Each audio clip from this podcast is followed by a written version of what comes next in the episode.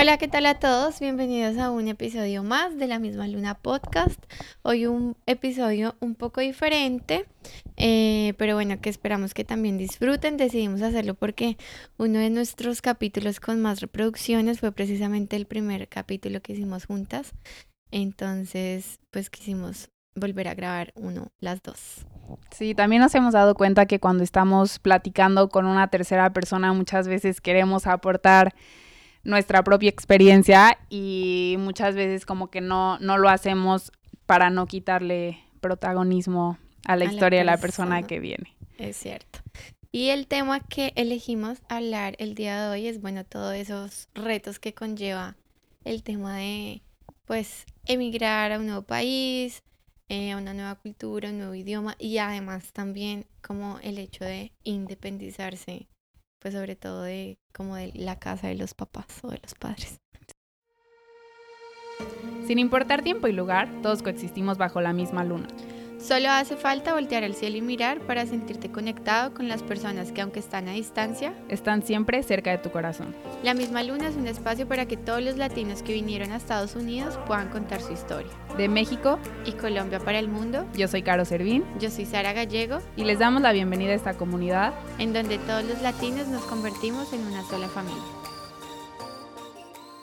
Sí, primero que nada a mí me gustaría decir que yo antes de salirme de mi casa pensaba que independizarte era así algo que pasaba de un día para otro.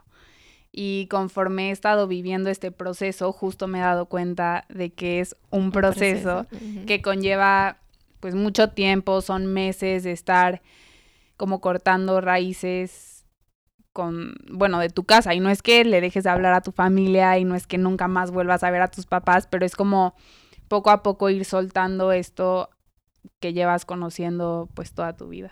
Sí, claro. Digamos, en mi caso, pues eh, yo viví toda mi vida con mis papás. Digamos, en Colombia también es común de que las personas se vayan de las ciudades pequeñas hacia las ciudades grandes a el tema de estudiar la universidad. Y en mi caso no fue así. Yo, pues digamos que se lo planteé a mis papás en un principio, pero yo tenía 16 años cuando me gradué del colegio. Entonces mis papás desde ese momento fue como un rotundo, no, no te vas a ir a una ciudad sola, tan chiquita. Acá hay una buena universidad, vas a estudiar acá. Entonces yo estudié en la universidad en la misma ciudad en la que pues viví. Y pues hasta que me vine acá, que tenía 22 años, 21, 22 años, viví con mis papás. Entonces obviamente fue toda mi vida con ellos.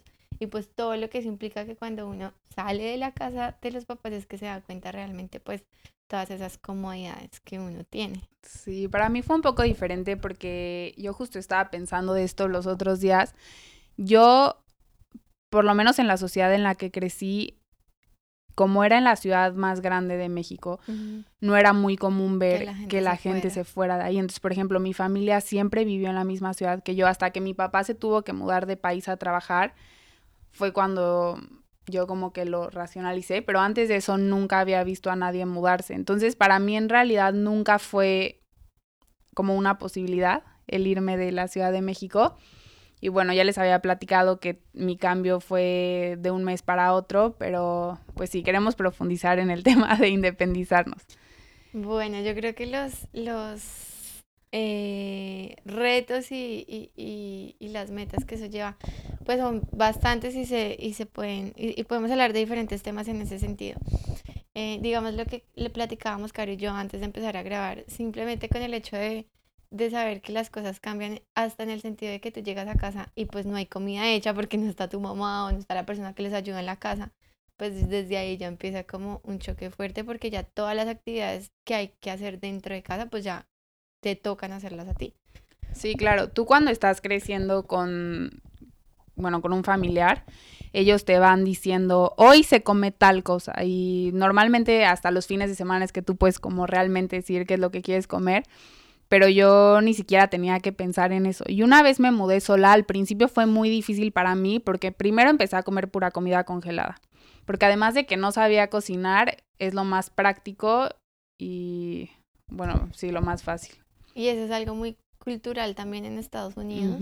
Eh, digamos, el tema de la comida rápida y del drive-thru acá es súper común. O sea, en las horas de la noche uno sencillamente se puede dar cuenta las enormes filas en cada drive-thru, en cada McDonald's, Burger King, todas las franquicias posibles de comida rápida que las personas casi que la cultura es salir de trabajar y parar en un drive-thru a comer porque pues es lo, es lo más rápido, lo más fácil. Sí, pero conforme fueron pasando los meses me di cuenta que obviamente mi salud no era la misma, había engordado muchísimo y llegó un momento en el que yo tuve que decir, bueno, si no me cuido yo, ya no, no hay nadie que me vaya a decir, Carolina, no puedes estar cenando pasta diario, no puedes estar comiendo tanta azúcar, no sé. Entonces, llegó un momento en el que yo misma, que es lo que te digo, que fue un proceso, como que yo misma dije, ya basta, me voy a empezar a cuidar porque no voy a volver a regresar a vivir en mi casa y esta es mi casa ya y ahora yo soy la que tiene que planear con tiempo mis comidas, fijarme mucho cuando voy al súper de qué voy a comprar y pues empezar a hacer como una cultura de alimentación para mí misma. A mí me pasó algo muy particular que casi siempre cuento y es que las dos primeras veces que vine a Estados Unidos, yo vine por primera vez en el 2019, que me quedé cuatro meses, pero regresé a mi país. En esa oportunidad me pasó que, claro, con ese cambio eh, de comida de lo que venía acostumbrada a comer, que realmente en mi casa comíamos, sí, de pronto por fuera los fines de semana, pero de lunes a viernes era como se come en la casa. Entonces llegar aquí a comer una comida totalmente diferente. Eh, yo en las dos oportunidades que he venido, así como por primera vez a Estados Unidos, ha sido eh, como intercambio cultural, entonces he trabajado en, parques, la primera vez fue en un parque, no, sí, ambas veces ha sido en parque de diversiones, parque acuático, y claramente la comida de ese tipo de parques pues es supremamente americana, entonces lo que uno puede conseguir son hamburguesas, pizzas, chicken tenders, chicken tenders, todo lo más frito y americano posible y las ensaladas, porque ensaladas son horribles, o sea, yo no podía comer ensalada. Entonces, las dos veces que, que, que trabajé en, en estos lugares, pues sin duda alguna se evidenció mi mala alimentación y al finalizar el contrato en cada lugar, pues irreconocible porque yo siempre he sido de contextura delgada y pues en Colombia ejercicio y comida casera, pues acá totalmente diferente, no ejercicio, comida chatarra y pues eso el cuerpo lo manifiesta. sí. El segundo tema que creo que es muy importante es obviamente el tema financiero de cuando te quieres independizar. En mi caso, yo venía a Estados Unidos con un trabajo que sabía que me iba a dar como pues un sueldo, pero lo que me pasó a mí cuando llegué es que me volví loca, me puse a gastar como loca porque por primera vez sentía que pues no tenía este control y usaba el típico, bueno, pues para eso trabajo, para eso me mudé, entonces me las voy a poner, me las voy a gastar. Y llegó un momento, de hecho fue hace poquito, que ya hasta endeudada acabé, pero pues te das cuenta que no, no es como antes, aunque tus papás siempre van a ser un apoyo, y si los necesitas te pueden dar dinero si tienen como las posibilidades, pues no es la idea, ¿no? Entonces, como que eso de lo económico para mí, de aprender realmente a administrarme, tuve que escuchar muchísimos podcasts, tuve que leer, porque por lo menos en México no hay esta cultura de que te enseñen a administrarte financieramente, no sé en Colombia cómo sea. No, en Colombia, sí, lo hablas por, o sea, con respecto como a la educación y eso, a uno no le enseñan ese tipo de cosas. Pero sí es, es, es, algo bien interesante para hablar porque sí, sin duda alguna, pues uno, uno en, en, la casa, o al menos era mi caso, eh, pues yo solamente estudiaba y digamos que el dinero que recibiera por parte de mis papás o cosas que hacía mínimas en Colombia y, y pues tampoco veía esa necesidad de ahorrar porque pues finalmente pues no tenía responsabilidades. Cuando llegas a otro país cuando o, o, en el, o en el mismo país te independizas, pues ya lógicamente tienes que cubrir con un montón de necesidades que son renta, comida, servicios, o sea, el, el hecho de poderte mantener a ti. Y eso que dices tú, Caro, es súper cierto, sobre todo, eh, creo yo que, bueno, no, yo creo que pasa en todo lado, pero eso que dices de que eh, me lo merezco porque lo trabajé, eso es muy común. Digamos, acá las personas, lo usual es trabajar muchas horas al día. Es como, bueno, ¿por qué no me voy a dar un gusto si pasé 10 o 12 horas trabajando? Me lo merezco. Y entonces tiene que luchar uno contra esa cultura de saber administrar y ahorrar el dinero porque es súper importante. Yo de hecho creo que todavía considero que estoy en ese proceso de aprender a, pues a no malgastar el dinero porque hay cosas que podrían, o sea que uno no las necesita pero simplemente las compra de, gusto. Entonces... claro, y aparte yo, por ejemplo, en uno de los podcasts que escuché decía que tenías que tener el 20% de tu mensualidad lo tienes que guardar en un fondo de emergencia. Y yo eso era algo que no estaba haciendo. Entonces, si tienes un accidente, si necesitas entrar al doctor por X o Y, que vas a tener que, no sé, arreglártelas. Sí, total. Acá, o sea, acá en ningún lado uno no está exento de una enfermedad o de cualquier tipo de cosas y siempre debería uno tener ese, ese fondo de emergencia porque no estamos exentos a que nos digan, no, no puedes trabajar durante uno o dos meses y pues quién va a cubrir entonces esos gastos durante el tiempo que uno no pueda trabajar si es que, pues digamos, recibes dinero, pues trabaja, o sea, como, sí, como que no tengas ingresos pasivos sino activos que tienes que ir a trabajar por el dinero, pues lógicamente en esos, en esos casos sería muy importante tener un, un fondo de emergencia. Otra cosa que creo que no nos educan lo suficiente antes de independizarnos es en yo, yo siempre quise tener una clase en la universidad en donde me dijeran cómo, cómo ser adulto, por así decirlo. Yo no tenía idea, o sea, bueno, sabía que se tenían que pagar impuestos, por ejemplo, pero no sabía cuál era el proceso para pagarlos, no sabía cómo darme de alta en las instituciones financieras, no sabía cómo abrir una cuenta en el banco. Y son cosas que poco a poco te vas dando cuenta que existen porque hay muchas que no, no tenías idea de que existen porque todo lo hacen en tu casa. Y a mí lo que me pasó fue que tuve que agarrar una libreta y poner el día tal del mes se paga la luz, el agua, porque aparte si se te pasa te metes en un problema. Sí, total. Siento que eso es algo que sí tienes que tener muy consciente antes de independizarte y investigarlo para no empezar a cometer errores de una vez. Digamos, sobre todo en Estados Unidos, ese tema de los impuestos pues es súper importante. O sea, acá, si no estoy mal, es delito que tú no pagues tus impuestos anuales. Entonces, pues digamos que hay que informarse muchas veces sobre, sobre esos temas en el país que sea, porque son temas legales que por muchas veces por desinformación, pues simplemente uno lo pasa por alto y, y es bastante importante. Sí, claro. El siguiente tema que a mí me gustaría tocar es el, bueno, no sé cómo llamarle, pero yo aprendí a valorar muchas cosas cuando me salí de mi casa y me independicé. Creo que mi mamá, por ejemplo, había muchas veces que se enojaba conmigo y me regañaba cuando yo no valoraba el que hubiera comida en mi mesa, el que mi cama estuviera tendida, el que hubiera alguien que me ayudara a lavar la ropa. Y hoy que lo tengo que hacer yo, realmente valoro todo eso que hacía mi mamá por mí porque es un trabajo. Hace poco, de hecho, había un TikTok de todas ese tipo de cosas que, digamos, decía que generalmente en Latinoamérica es mucho más común eh, que uno cuente con una persona en la casa que le ayude, porque es mucho más económico.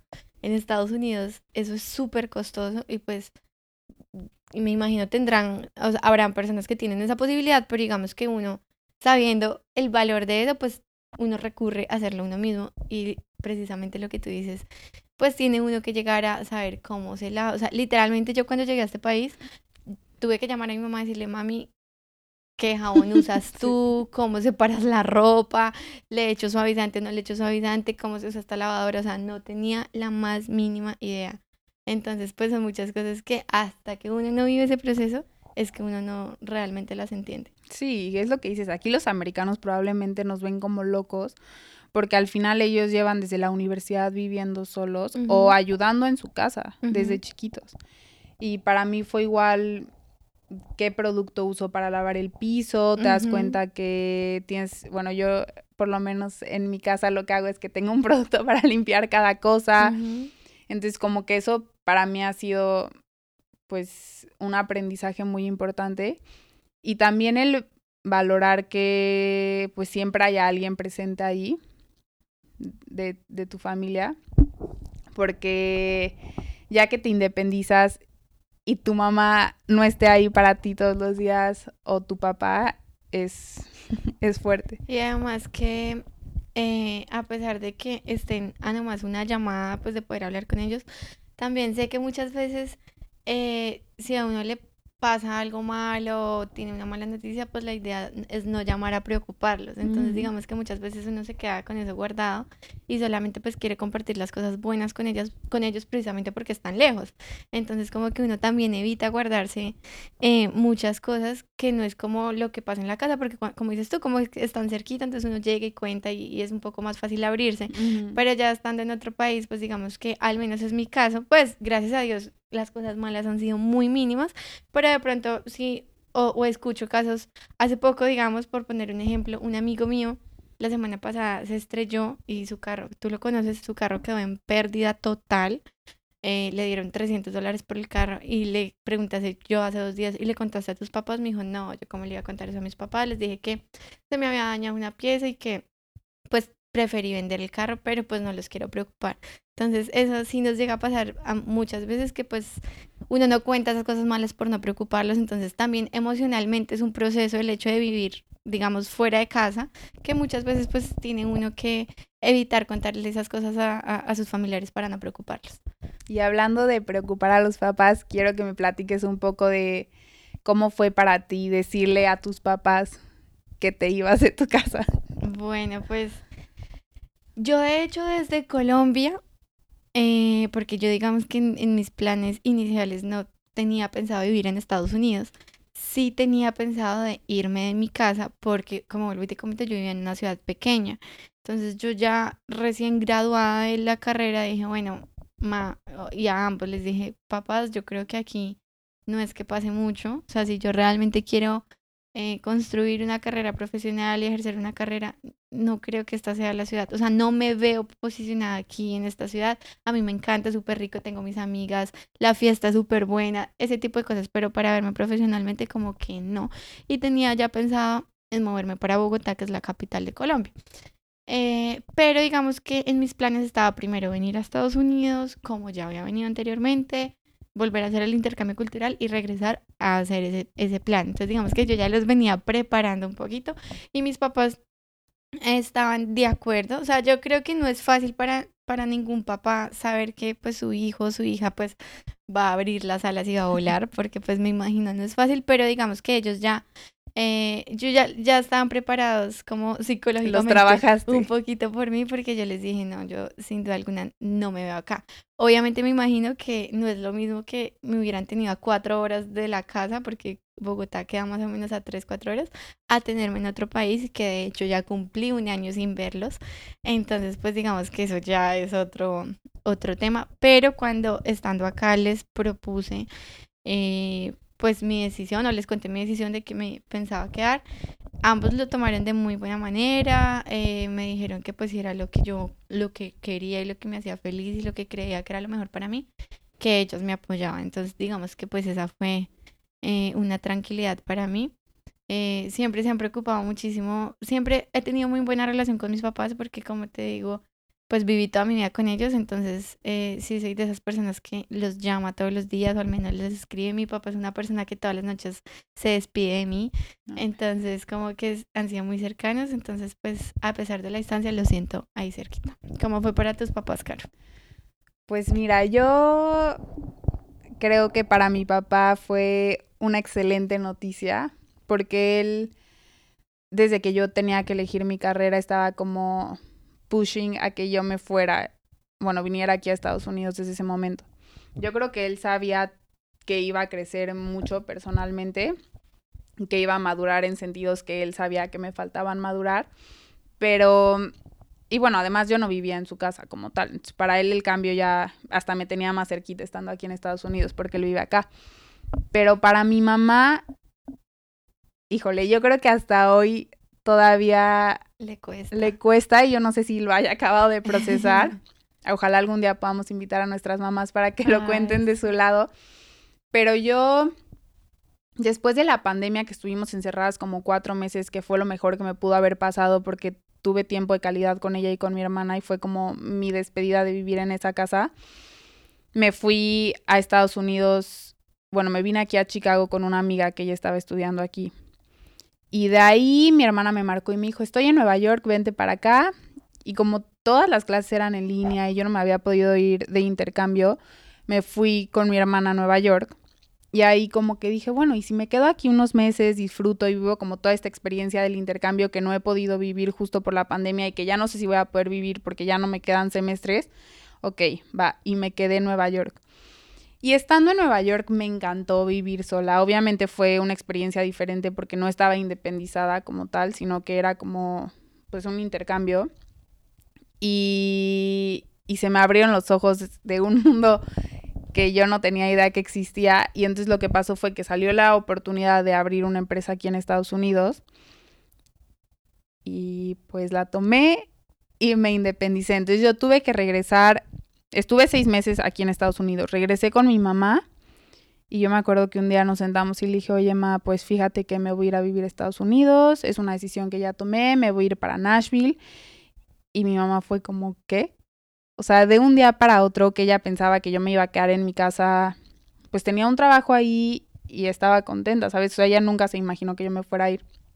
Fue como, me voy.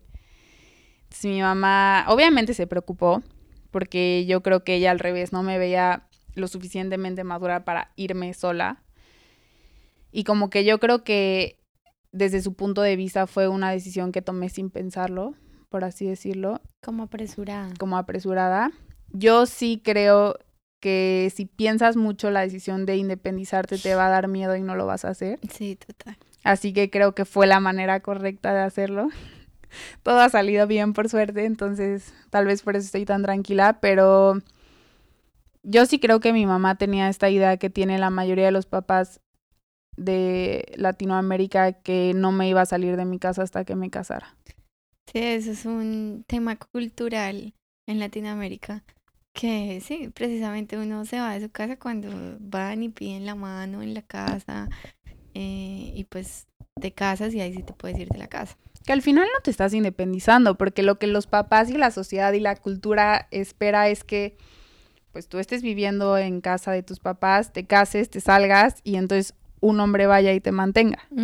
Que pues obviamente no es la idea. Sigues dependiente de alguien más, entonces como que no, Sí, no tiene mucho sentido la palabra independizarse. Yo sí creo ahora que he podido vivir esta experiencia que es muy importante que las mujeres se salgan de su casa antes de casarse, vivan solas por una época, luego vivan con sus novios antes de decidir casarse. O sea, eso creo que es muy importante. Esa gran discusión con mis papás en algún momento, eh, porque con el novio, la pareja que tenía en Colombia, él sí vivía solo desde los 16 años. Él precisamente se fue de Ibagué para Bogotá a, pues, a estudiar su carrera. Entonces, digamos que él se independizó desde los 16 años. Entonces, claro, eh, cuando yo estaba con esta persona, pues eh, iba a su apartamento en Bogotá, él vivía solo y pues me quedaba un montón de tiempo, haz de cuenta tú, 15, 20 días, de hecho después de pandemia me quedé casi el mes. Y mi papá, sobre todo, mi papá es mucho más, mi mamá es mucho más relajada en ese sentido, pero mi papá era como, o sea, ¿hace cuánto usted está allá? porque no ha vuelto a la casa? ¿Usted no vive con su novio? O sea, como que ese tema cultural para los papás les cuesta un montón.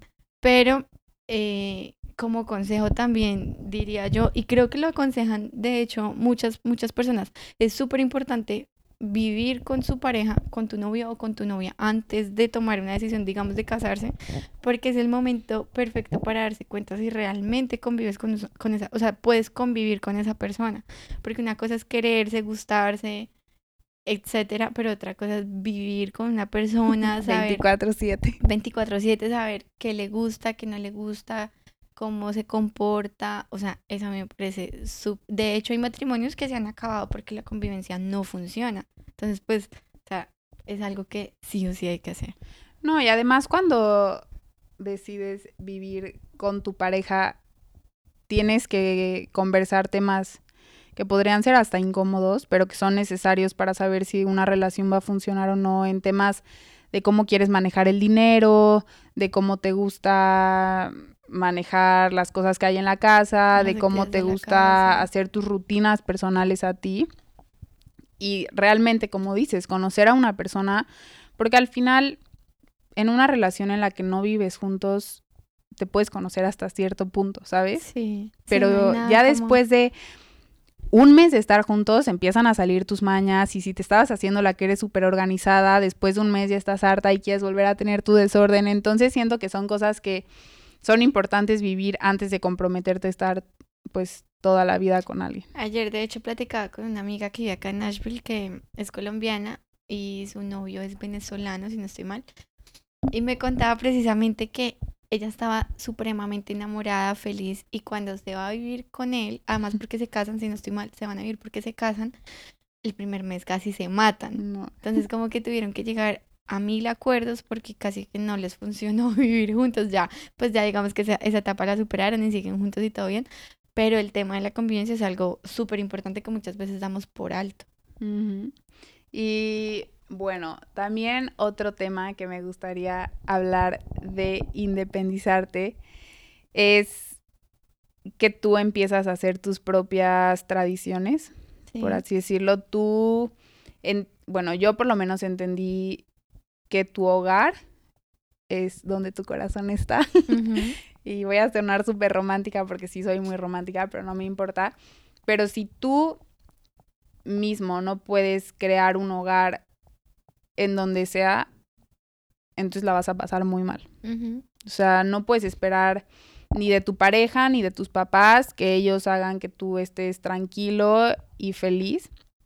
Porque al final es esto que digo, tú empiezas a crear tus propias culturas, tu bueno, tus tradiciones más bien, tú empiezas a poner tus propias reglas, que es lo mismo, tú estabas siguiendo una serie de reglas que cuando te sales y te independizas pues ya no son válidas. Sí, total, porque vienes son siguiendo reglas de alguien más, pero al independizarte pues ya son tus propias costumbres, tus propias reglas, tú decides si tiendes tu cama o no, si lavas los platos o no, entonces como que todo eso empieza uno a construir lo que me parece muy bonito y que es una de las, digamos, ventajas de independizarse es que empiezas a crear tus propias rutinas, tú, tú, tú mismo sabes en qué hora del día vas a poner la alarma para despertarte, o sea, como que todo depende literalmente de ti y de tus decisiones. Y pues ahí siento que es cuando uno empieza a crecer personalmente. Y que igual aquí entra el proceso porque tal vez cuando te sales de tu casa a mí se me antojaba llegar súper tarde porque sabía que no tenía hora de llegada, se te antoja lo que seamos, comer lo que sea, literalmente vuelves tu vida a un desastre. Pero vuelve a llegar un momento en el que dices, bueno, yo misma tengo que tener mis propias reglas, y mis propios límites, porque pues esto no puede ser un circo. Sí, yo creo que mucha gente que, digamos, aún no ha vivido el proceso, piensan es, uff, voy a poder llegar a la hora que quiera llegar y con las personas que quiera llegar y, y mejor dicho, o sea, la libertad del mundo. Pero pues está ahí donde dices qué estilo de vida pues quieres llevar. Y hasta te empiezas a cuidar más. Sí. O sea, yo sí siento que empieza a ser más A mí me gusta porque, bueno, yo vi, amaba vivir con mis papás, obviamente si escuchan esto, pues yo los amo, pero digamos que ya mis papás tienen costumbres de hace muchísimos años que ya es difícil uno llegar a cambiarlas, en el sentido que, digamos, yo molestaba muchísimo a mis papás con el tema de la alimentación.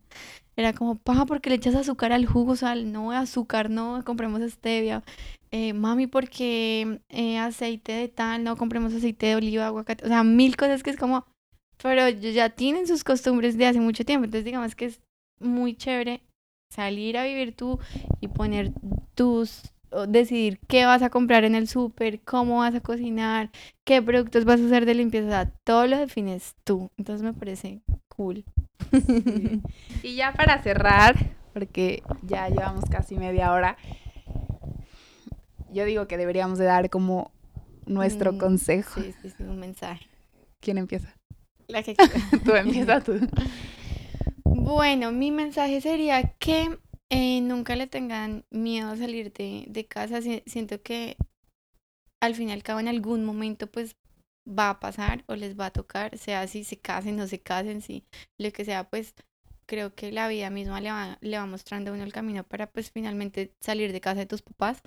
Entonces, eh, si tienen esa oportunidad, vívanla, eh, sean súper responsables, eh, asesórense de personas que sepan en el, en el sentido económico, también en el sentido emocional, en, todos los sentidos que pues implica eh, salir a vivir tú solo, ya sea con un roommate, eso pues también puede ser independizarse. Eh, entonces, bueno, nada, si sea con miedo, eh, yo creo que es una parte y un proceso muy bonito de la vida de llegar a ser porque implica muchísimo crecimiento personal y muchísima madurez. Y pues es un, todo un proceso que, como decimos nosotras, seguimos aprendiendo y todos los días seguimos mejorando cosas, pero eh, que sin duda pues son más buenos, buenos momentos que malos. Ay, muy bonito.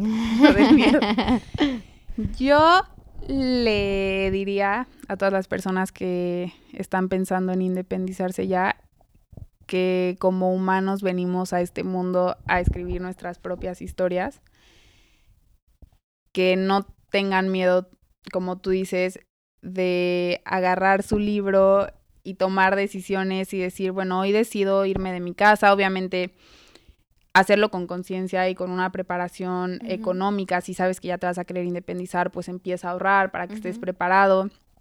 Pero cuando llegue el momento de que ya te sientas listo, darle las gracias a tus papás por haberte acompañado en estos primeros años de vida y decirles que ya decidiste empezar tu propia vida, que decidiste independizarte y go for it.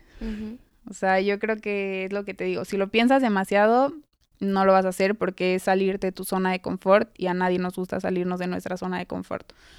Pero cuando lo haces, empiezas a crecer, empiezas realmente a formar tu carácter y tu personalidad, porque obviamente no puedes acabarte de formar al 100% estando bajo el techo de alguien más. Tienes que tener tu espacio, tienes que tener tu libertad para poderlo hacer. Entonces, es el consejo que yo les daría, que no le tienen que dar ninguna explicación a nadie, pero que sí lo tienen que hacer con mucha responsabilidad, porque si te sales de tu casa, luego no se vale regresar con la cola entre las patas, como me dirían a mí, y, ay no, ya me arrepentí, vengo de regreso. Eso es de mega losers, como me dijo mi papá. Opino lo mismo, creo que en un momento tomada la decisión, ya esa decisión es para siempre. O sea, sea que tu matrimonio se acabe o sea, lo que sea, yo creo que volver a la casa de los papás sería un retroceso. O sea, siempre hay maneras de pues solucionar y seguir adelante independiente si ya tomaste la decisión. Sí, pero de verdad, atrévanse. Sí, sí, sí. Es increíble y lo que les decimos, si pueden vivir con sus parejas antes de casarse, creo que... Recomendadísimo. Recomendadísimo. También, pues, esto que les digo, no darle explicaciones a nadie porque al final es tu vida. Y pues bueno, yo creo que ese es el mensaje. Muchísimas gracias por escucharnos. Esperamos que les guste muchísimo este episodio, que lo compartan si tienen alguna amiga, algún familiar que esté pensando en una decisión similar para que, pues bueno, también lleguemos a muchas más personas. Sí, y les vamos a dejar una cajita esta semana en nuestro Instagram preguntándoles de qué temas les gustaría que habláramos.